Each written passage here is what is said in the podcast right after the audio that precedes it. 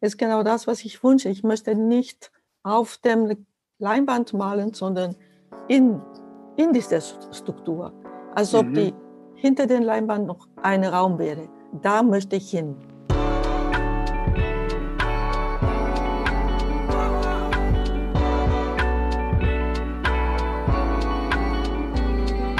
Was mit Kunst? Ein Podcast von und mit Johann König.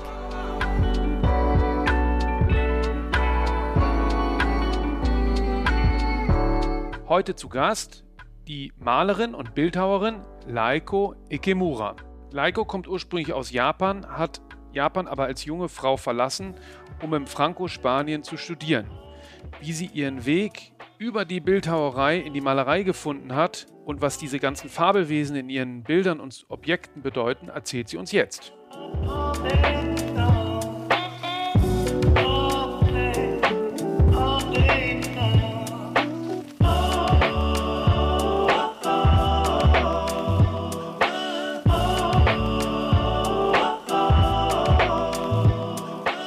Leiko, du bist gar nicht in Berlin im Moment, sondern in Spanien.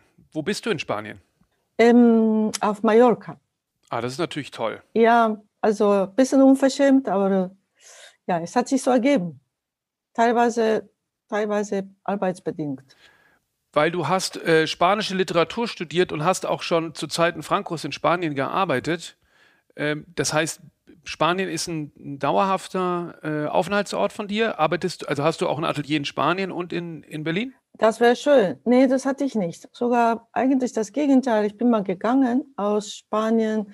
Das ist schon lange her. Ich weiß nicht, ob ihr geboren gewesen seid. Das war ähm, bis 78 war ich in Spanien und danach bin ich in die Schweiz gegangen. Seitdem bin ich kaum mehr in Spanien. Ich gehe zwar immer wieder, aber nicht so oft. Jetzt hatte ich eine, so eine Ausstellung in Burgos und damit hatte ich dann wieder mal so eine Art ähm, Rückkopplung. Es ist schon Jahre her, also 40 Jahre oder so. Erzähl mal der Reihe nach. Also, wo bist du geboren? Kennst du Nagoya? Kennst ja. du Osaka, Nagoya, Kyoto? Dazwischen. Mhm. Und da gibt es eine Stadt, die heißt Tsu. Und das ist eine Hauptstadt von der Mie-Präfektur. Und äh, das ist ein quasi westliches Zentrum. Aber die Leute kennen das nicht so. Es ist nicht so bekannt wie Osaka oder Tokio. Aber es ist eine kleinere Stadt, könnte ich sagen, wie Luzern oder sonst was. Und erzähl mal, wie, wie bist du dann zur Kunst gekommen und, und was hat dich dann nach Europa verschlagen? Ja, das ist auch äh, eine sehr lange Geschichte, aber du, sag mal so, hm, ich hatte nicht diese Entscheidung, nach Europa zu gehen, um Kunst zu studieren, sondern es hat schon mit der Sprache zu tun. Und als ich dann studiert habe, das war Osaka Universität, damals gab es sehr wenige überhaupt Frauen im Studium. Also Universitätsstudium war eher elitäre Sache, die nicht unbedingt für Frauen gedacht waren. Und äh, japanische Situation mit der Mann-Frau leider, leider ist immer noch nicht so top. Vor 40 Jahren oder 50 Jahren musste ich das Land verlassen. Das war schon so, äh, wenn du aus dir etwas machen willst als Frau. Und ich glaube, es hat damit zu tun, äh, das war nicht der einzige Grund, aber du, in meiner Generation war ich eine der wenigen, sogar wenn man das so sagen könnte, mutigen, die aus, ich bin ganz alleine aus dem Land und bin äh, nach Europa gegangen, aber ohne großes, so konkreten Ziel. Äh, was mir ganz klar war, dass du musst irgendwie doch kommunizieren können auf der ganzen Welt und dazu gehört einfach die Sprache. Also bei mir mhm. kam die Sprache zuerst und dann die Visuelle nachher. Verstehe. Das heißt, wie alt warst du, als du Japan verlassen hast? 21. Und das war für dich richtig quasi wie eine Flucht, ja? Ja, eine interessante Flucht. Also Flucht nach weit, weit nach vorne. Es war schon sehr wenige, die das gemacht haben. Gut, du kennst ja Yoko Ono und Co. Das sind ja von meinem Standpunkt her gesehen so eher eine Luxusgeschöpf. Also ich bin wirklich ohne nichts mit einem Koffer, mit einem Koffer äh, alleine ähm, nach Europa gegangen. Und als ich angefangen habe, in Spanien zu studieren, war ich wirklich ähm, vielleicht die einzige Ausländerin in, in Sevilla. Äh, und du bist dann 72 nach Spanien ausgewandert. Ähm, wie war das sozusagen, auf, aus, aus dem einen Extrem ins andere zu kommen, weil zu der Zeit war Franco noch an der Macht? Das ist so schon sehr krass, dass ich so ähm, sowas gemacht habe, weil ich bin ja sicherlich von der Ideologie her äh, niemals ähm, dieser Art, ja. Frankisten war ich wirklich nicht.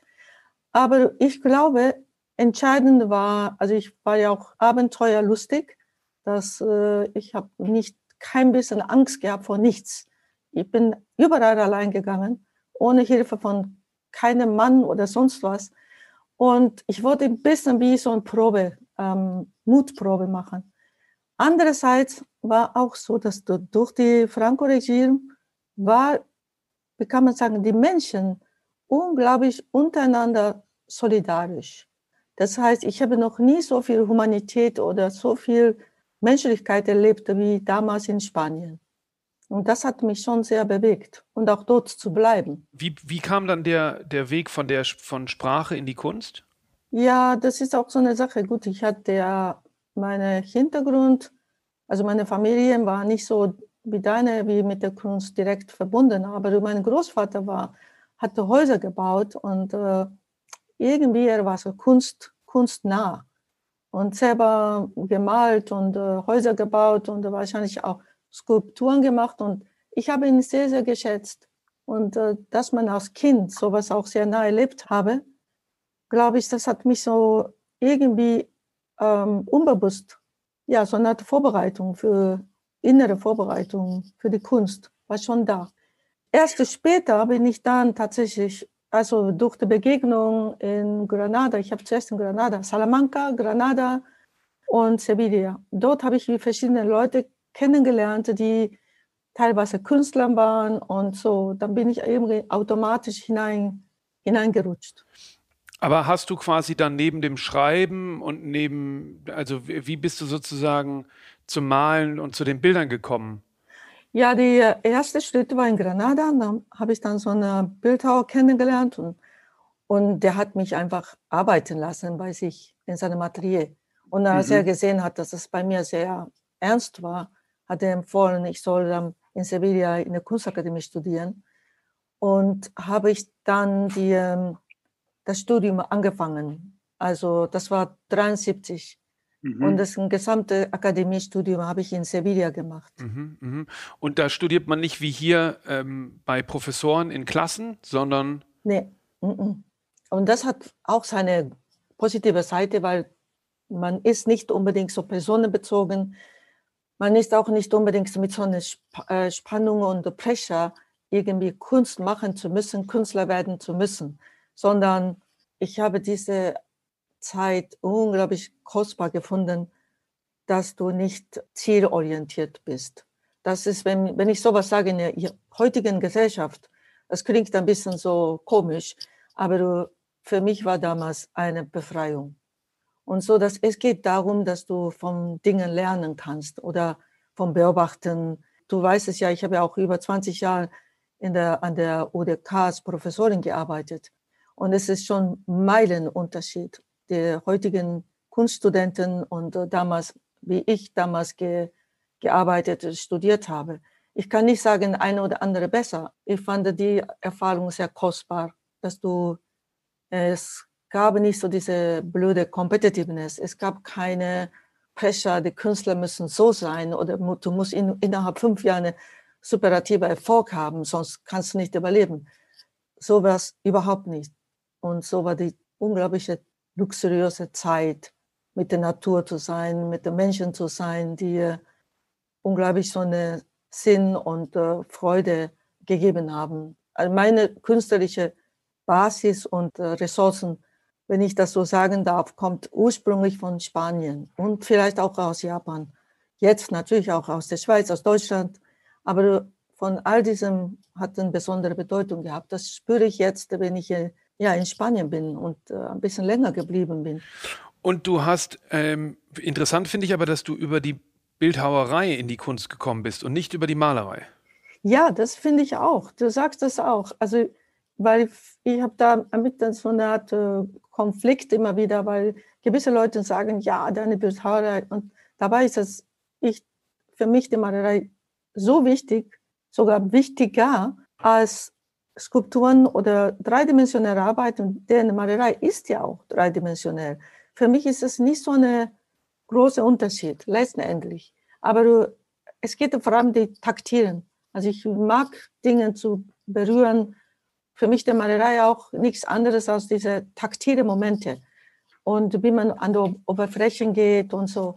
Aber das hat schon sehr geholfen, ähm, diese, eigentlich, es war eine Fehleintritt. Ich sollte eigentlich in eine Klasse gehen, eine Bildhauerei-Klasse. Dabei bin ich ähm, aus Fehler von der Administration gelandet in der Malereiklasse.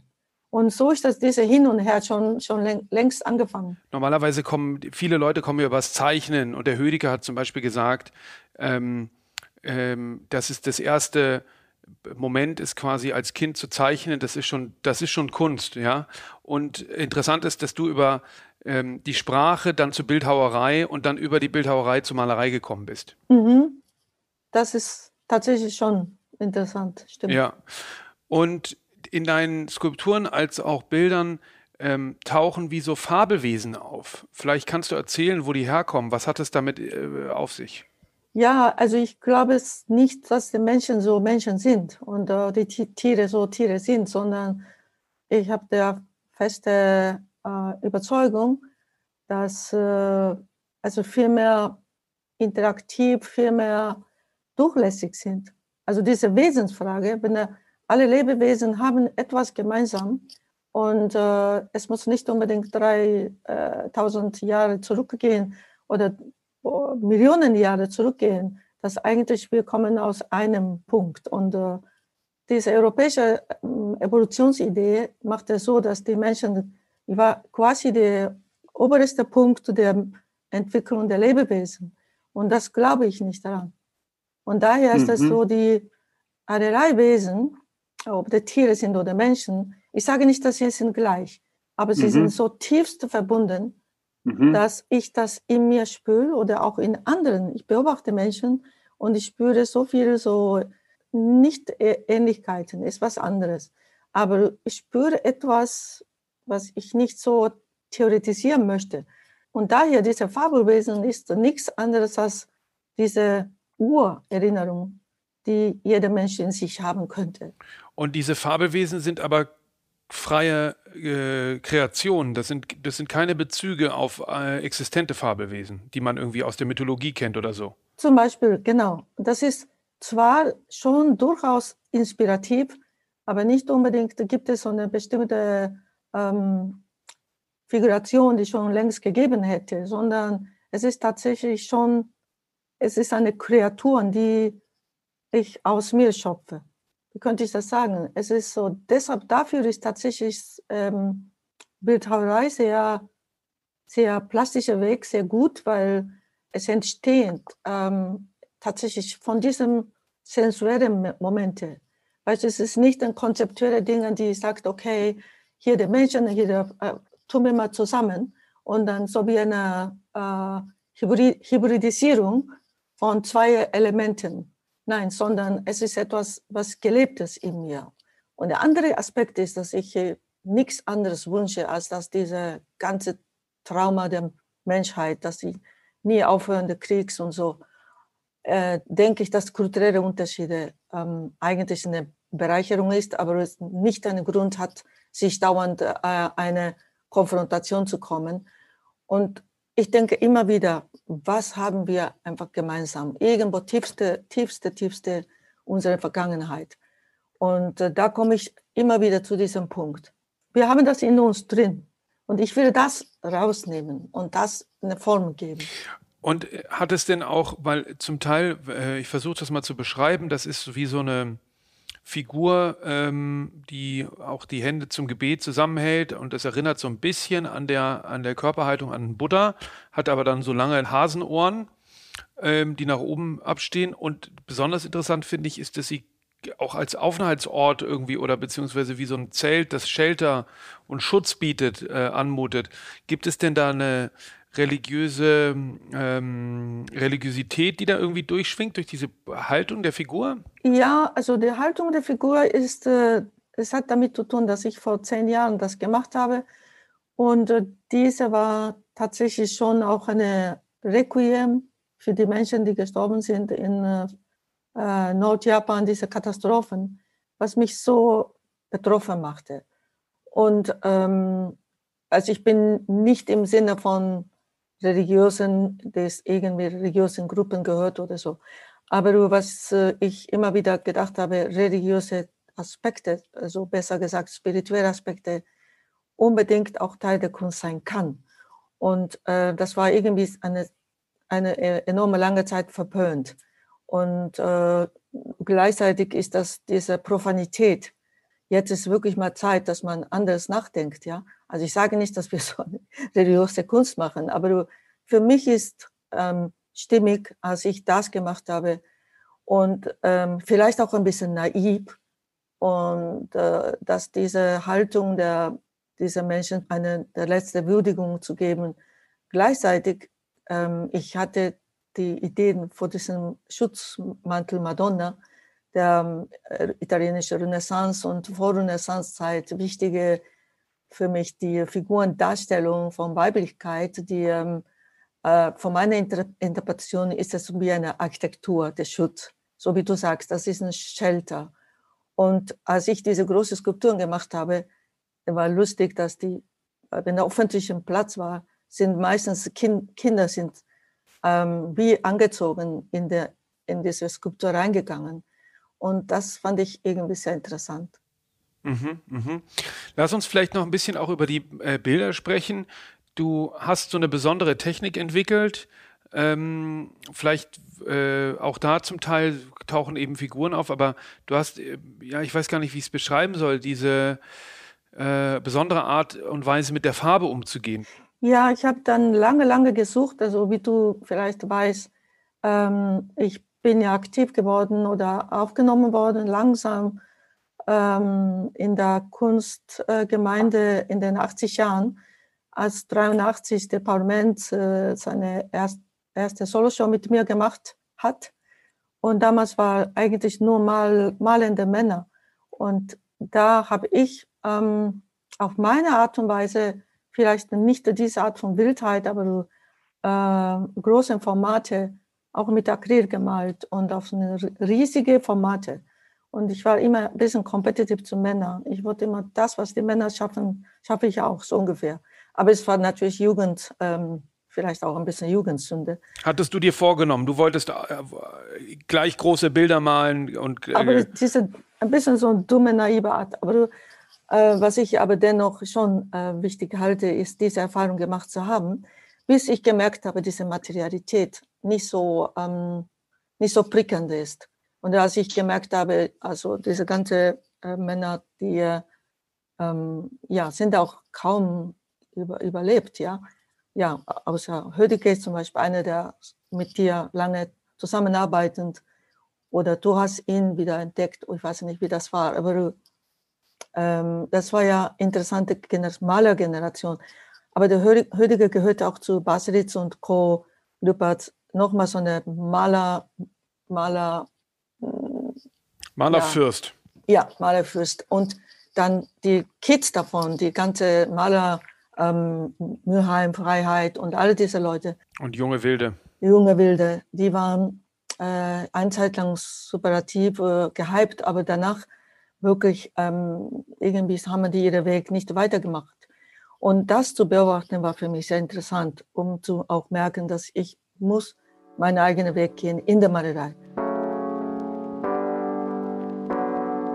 Als neue Wilde werden KünstlerInnen bezeichnet, die eine um 1980 in Deutschland aufgekommene Richtung der Malerei etablierten, die sich radikal von der als zu intellektuell empfundenen Avantgarde lossagt. Ihren Ursprung hat die Stilrichtung in der italienischen Transavantgarde. In Frankreich wurde sie als Figuration libre und in den englischsprachigen Ländern als New Image Painting, Bad Painting oder Wild Style definiert. In Deutschland und Österreich fand sich zunächst der Begriff Neo-Expressionismus. Später war von heftiger oder wilder Malerei die Rede, bis der Begriff Neue Wilde von dem Kunsthistoriker Wolfgang Becker verwendet wurde und sich durchsetzte. Hauptmerkmal der Kunstrichtung ist eine unerschöpfliche wilde Lust am gegenständlichen Malen. Die Bilder sind großformatig, gezielt formlos, mit schwungvollem und heftigem Pinselstrich, expressiv abstrakt, neongrell und mit Graffiti-Elementen durchsetzt. Inhaltlich ging es um elementare Gefühle wie Angst oder Sexualität. Eines der großen Zentren der deutschen Wilden war Berlin mit den Hauptvertretern Rainer Fetting, Helmut Middendorf, Salome und Bernd Zimmer, die von der Subkultur Berlins, vom Punk und New Wave inspiriert waren. Die Hamburger Künstlergruppe einte vor allem der Protest gegen die wohlstandsbedingte Apathie der 80er Jahre. Nach wenigen ungestümen Jahren war die anarchische Kraft der neuen Wilden verbraucht, die Strömung geriet in Vergessenheit. Die Malerei jedoch war wieder en vogue. Bis heute ist die Frage nach der Qualität der Werke jener malwütiger Jahre nicht abschließend beantwortet worden.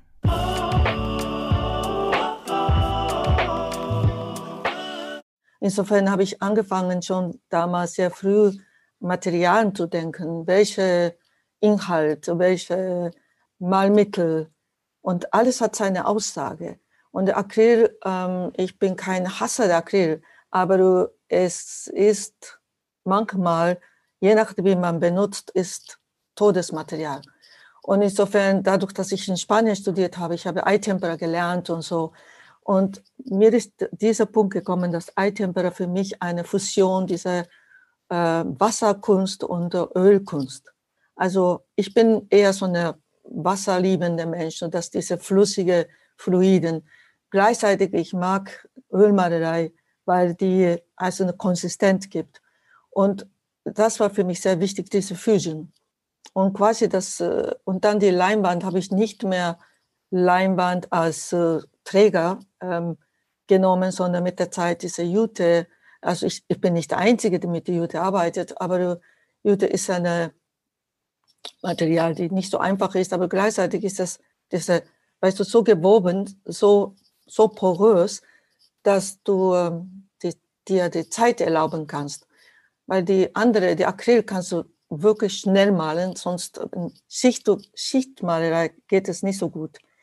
Und das sind so Erfahrungen, die ich mit der Zeit gemacht habe, dass ich äh, Ende der 80 Jahren ähm, wirklich untergetaucht und eigene Weg gehen wollen. Und daraus hin entstanden die, ähm, äh, wie konnte ich sagen, die Paradigmawechsel. Quasi mhm. die äh, so Figuration, per se Figuration war mir nicht mehr so wichtig.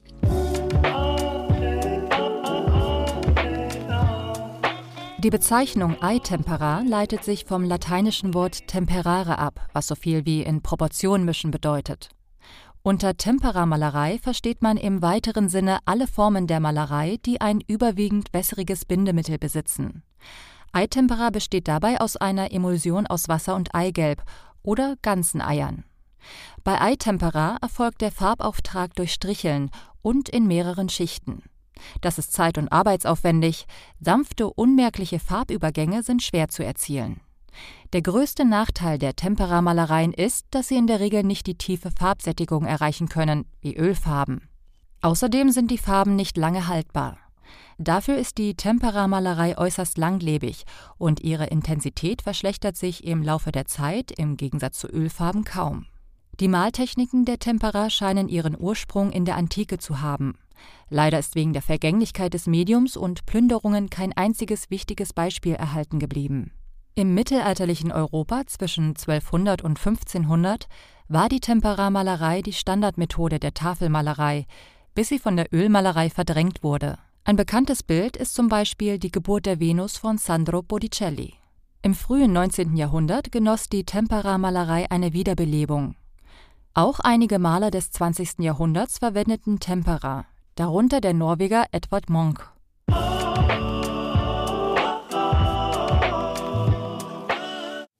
Aber interessant ist, dass die Bilder wirken ja zum Teil fast so, als wären sie äh, wie so eine Immersion, als wäre die Farbe quasi durchdrungen durch die, durch die Leinwand. Ähm, das freut mich, wenn du das so siehst, weil es ist genau das, was ich wünsche. Ich möchte nicht auf dem Leinwand malen, sondern in, in dieser Struktur.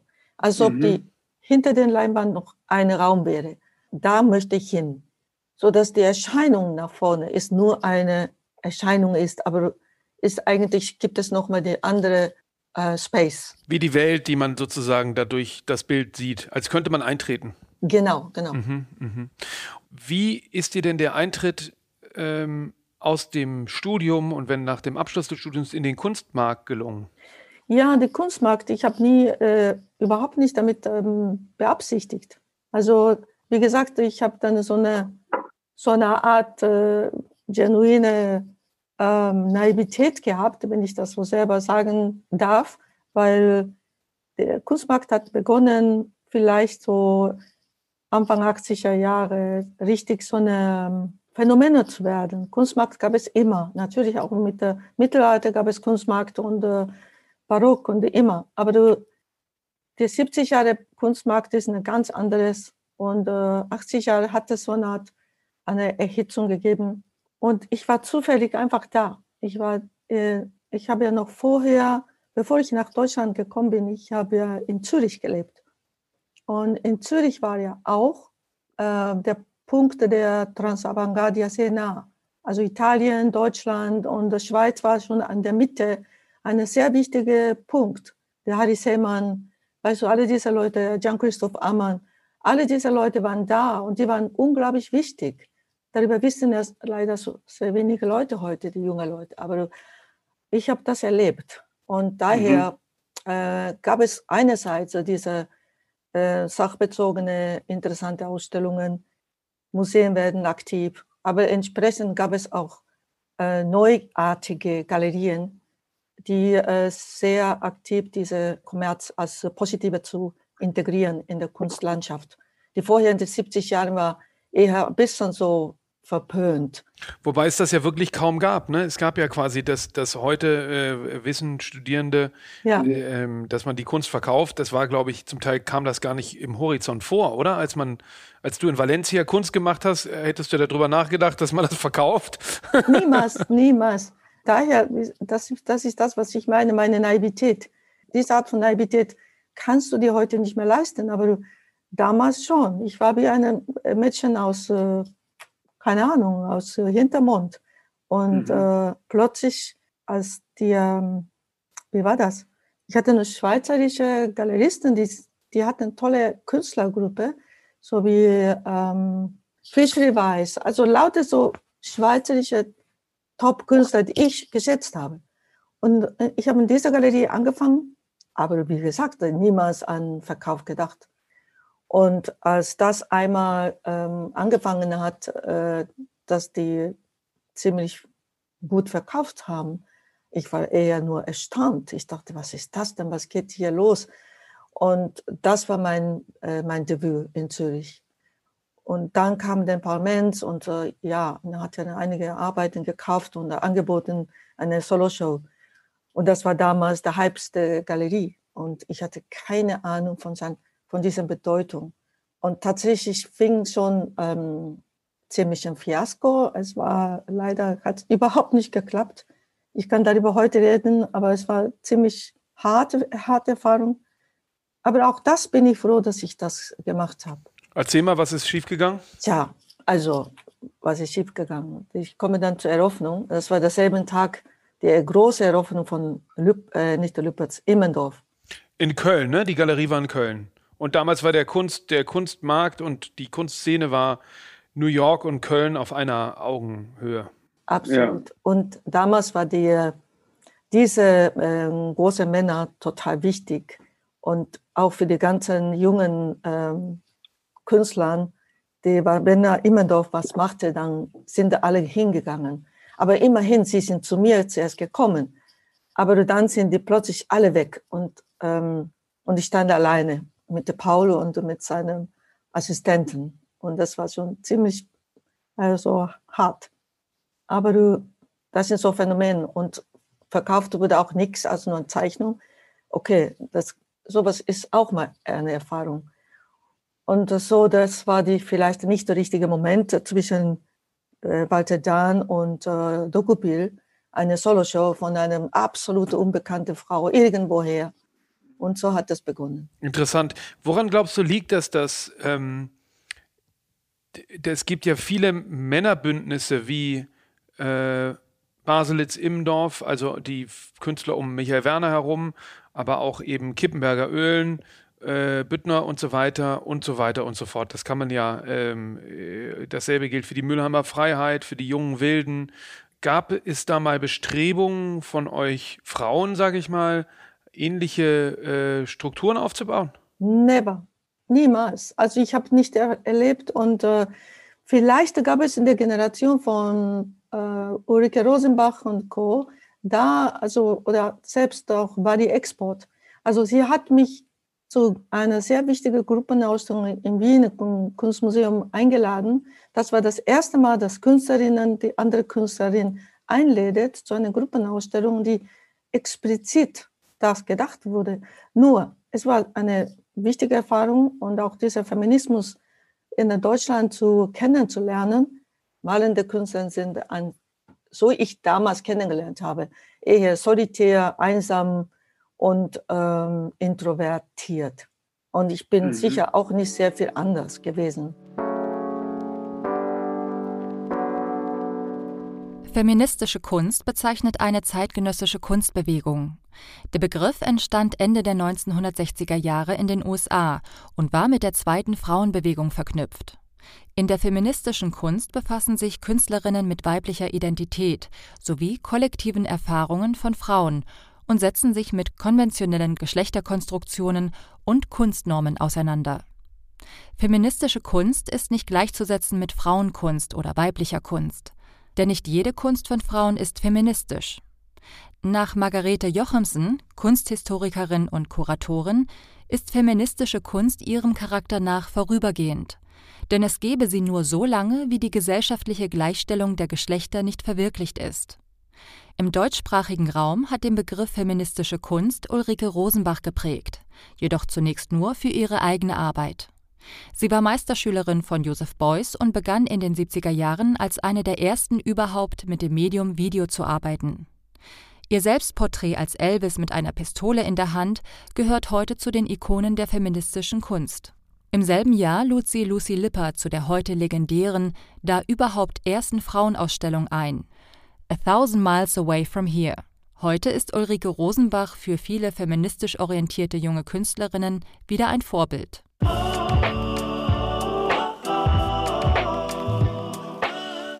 Außerdem, darüber hinaus, es hat mit unserer Generation allein nichts zu tun, sondern unter den Männern diese so eine Art Absprache gibt, die irgendwie mit der, durch die Freundschaft und aber auch so eine Art Dealing, ständiges Geben und Nehmen, Nehmen und Geben, das ist eine Kultur, eine wichtige Kultur, die den Frauen fehlen.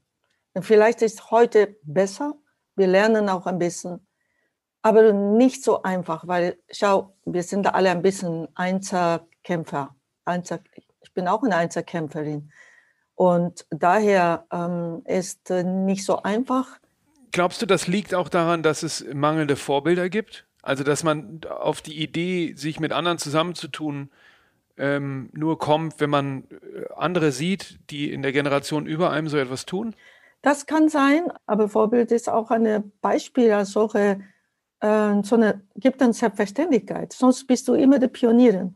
Und Pionierin zu sein, ist eine Wahnsinn Energien, die mhm. nicht unbedingt für die Kunst fließen kann. Und deshalb ist schon ein, schon gut. Also deshalb wollten sie auch mich unter anderem als eine von diesen vier Künstlerinnen in der UDK haben, weil die UDK, HDK damals, es gab keine einzige Künstlerin als Professorin, kannst du dir vorstellen. Anna Oppermann war die einzige. Und äh, so haben die ja Studentinnen ja Künstlerinnen geholt, weil ihnen fehlt diese Vorbilder, ihnen fehlt die Beispiele.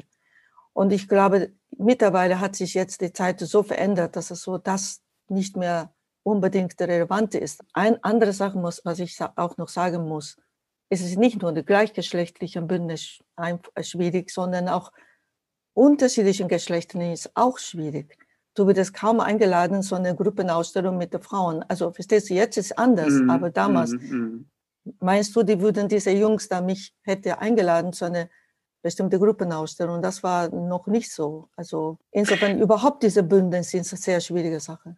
Das glaube ich. Und erzähl mal, du wurdest dann auf äh, Drängen eigentlich der Studierenden Professorin an der, an der heute UDK. Ja, genau. Und ich war das, ich habe das wahnsinnig wichtig genommen. Ich habe äh, zuerst Nein gesagt, aber ich habe gesagt, ich bin als Künstler noch lange nicht reif und gar nicht im Moment. Ich war noch nicht mal 40 Jahre alt. Aber die wollten das, die wollten mich. Und äh, daraufhin habe ich gedacht, das ist super Chance, eine super Ehre und auch eine Herausforderung ohnesgleichen, weil ich mit ihnen zusammen wachsen könnte. Und äh, deren Bedürfnis ist auch mein Bedürfnis. Das war eine sehr interessante Erfahrung. Und das ist der mit ein Grund, warum ich, obwohl manchmal sehr schwierig war mit den männlichen Kollegen, die damals so brutal waren, ähm, nicht aufgehört habe. Ich wollte nicht als äh, geschlagene Hundin äh, weggehen. Mhm, mh. Und das war dann so um die Anfang der 90er oder wann war das? Das war genau, also mit dem äh, Mauerfall ähm, hat das meine Ernennung auch begonnen. Das mhm. vergesse ich das nie. Mhm. Interessant ist, dass es in demselben Zeitpunkt äh, ja zu einem richtigen Crash kam und der internationale Kunstmarkt eigentlich wie ein Luftballon platzte, was sehr stark äh, auch mit der äh, Wirtschaftskrise in Japan zu tun hatte. Wie hast du das damals auch als ursprünglich Japanerin ähm, erlebt? Weil der japanische Kunstmarkt hatte, glaube ich, sehr wenig eigentlich äh, mit japanischer Kunst zu tun, sondern drehte sich vollumfänglich äh, nur um Impressionisten, oder? Ja, richtig. Das ist sehr schade, weil sie Millionen von Millionen für das bezahlt haben und wenig für die eigene, eigene Leute, die diese Entwicklung bräuchten. Das Geld war notwendig für die auch lebende Künstler. Aber Japan hat es ähm, ein bisschen so eine verspätete Start in Bezug auf äh, bildende Kunst, aktuelle Contemporary Art so unterstützen, im Sinne unterstützen, im Sinne mitwachsen zu wollen. Äh, deren Impuls ist nicht so stark. Und eine Zeit lang war sehr, äh, sehr stark. Also in den 80 Jahren wurde Tokio oder so, es war schon ständig äh, westliche Künstler wurden eingeladen. Es gab überall äh, schon Ausstellungen von Amerikanern, also eher anglosächsische Richtung. Und äh, äh, deutsche Kunst ist auch sehr in, äh, in, investiert und auch vorgestellt worden. Aber die Japaner selber, also so eine Kunstszene, ich wusste nicht, wie ich dir sagen könnte, außer diese Gutai, Monoha und so, die waren ja großartige Kunstgruppe, wo auch sehr wenige Künstlerinnen waren. Das war natürlich eine große Aussage. Aber da, danach, in den 80 Jahren, gab es auch so eine Art äh, ähm, nachgeahmte äh, Expressionistenbewegung, auch in Japan, in der Malerei. Und, äh, aber ich würde nicht sagen, sonst hätte es sich so entwickelt. Aus dem Grund, weil, wie du sagst, das Anfang 90 Jahren gab es gerade so dieses gerade hoch und dann zack runter.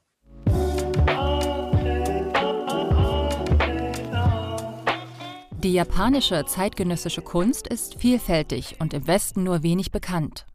Sie orientiert sich an der globalen zeitgenössischen Kunst, wird aber von der japanischen Tradition, der Präsenz einer dicht besiedelten urbanen Umwelt und verschiedener Traumata, die Japan seit Mitte der 1940er Jahre erlebte, stark beeinflusst.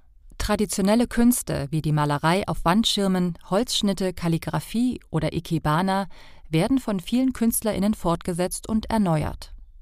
Es gibt auch eine eigene Ausprägung der Pop-Art. Das liegt darin begründet, dass die meisten jungen Japaner seit frühester Kindheit von der Ästhetik von Anime, Manga und Videospielen geprägt sind. Auch die abstrakte Kunst, der Minimalismus und die Landart haben durch die spezifischen Einflüsse eigene japanische Ausdrucksformen gefunden. Zudem wird die zeitgenössische Kunst in Japan bis heute enorm von der ursprünglichen Avantgarde-Bewegung Gutai geprägt. Diese entstand Mitte der 50er Jahre und wollte Teil eines neuen, weltoffenen Japans sein. Gutai glaubte fest an Individualismus, an Konzept anstelle der Form und ließ dem Betrachtenden viel Spielraum für eigene Interpretationen.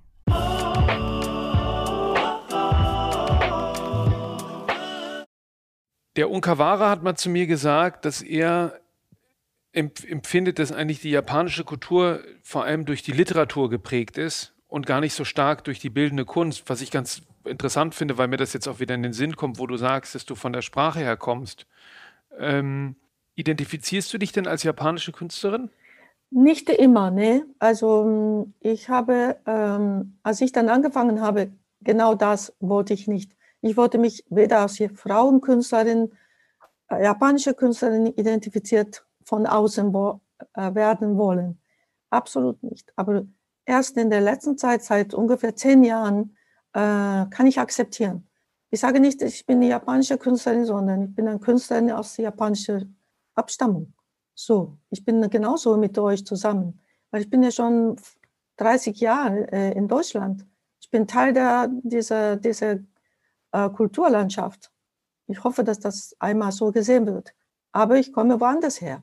Ja, was Onkawara sagt, ist schon interessant insofern, weil Literatur in Japan ist sehr stark. Das stimmt schon. Und zwar ähm, vor allem nach Kriegszeit.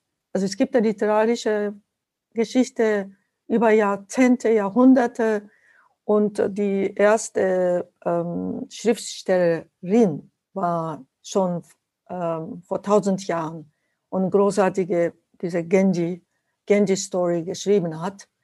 Und äh, ich bin sehr beeinflusst von dieser Art von Literatur, die äh, und dann auch noch Sesei Shonagon. Sie ist eine erste japanische Intellektuelle, so Susan Sonntag aus Japan, würde ich so mhm. sagen. Und darüber hinaus ist eine großartige äh, Literatur, die äh, Namen, du also kennst ja bestimmt Mishima und so, aber es ja, gibt ja. tausend andere ähm, Literaten, die großartig sind, ist noch nicht hier Text sind. Entsprechend sehr stark sind auch japanische Filme. Und die bildende Kunst in dem Sinne sind immer so vereinzelt da. Sido Kawara hatte schon, schon recht, so wie er auch so war. Er war ja auch ein vereinzeltes Phänomen.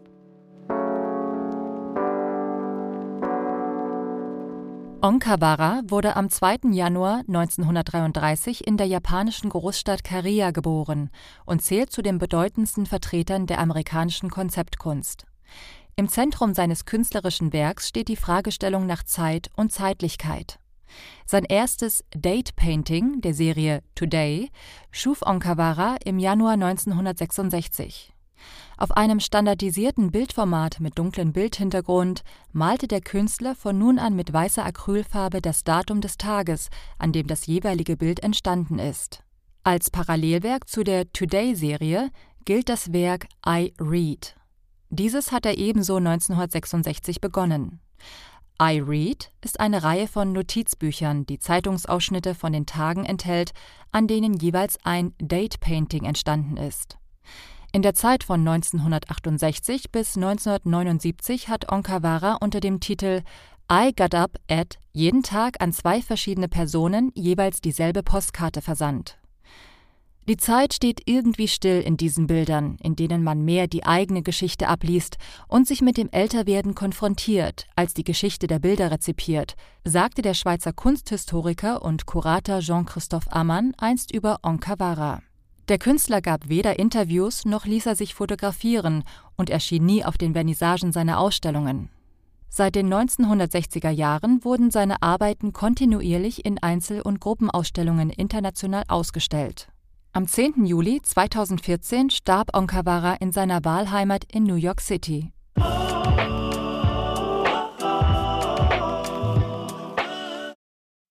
Ja, aber vielleicht ist es auch interessant, dass ähm, einfach vielleicht den weiblichen Künstlerinnen nicht genug Aufmerksamkeit gegeben wurde. Ja, sicher. Deshalb, ich kämpfe auch um die ähm, Möglichkeiten, weil ich gemerkt habe, also der, kommt niemand auf dich zu, wenn du nicht darum kämpfst. Und äh, das habe ich dann eben viel später gemerkt. Und ich war ja, wie gesagt, sehr naiv und niemals äh, ähm, gedacht, auf die Leute zuzugehen. Das kann ich immer noch nicht.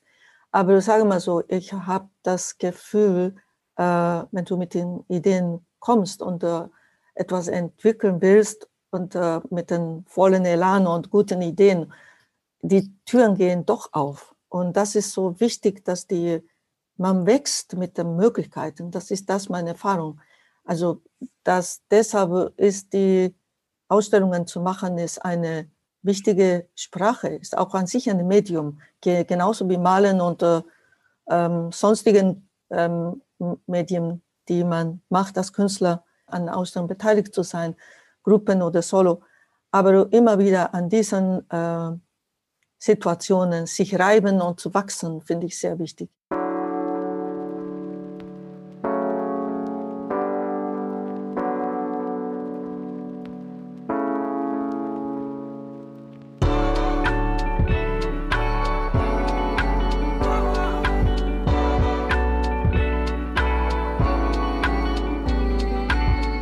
Was mit Kunst? Ein Podcast von und mit Johann König.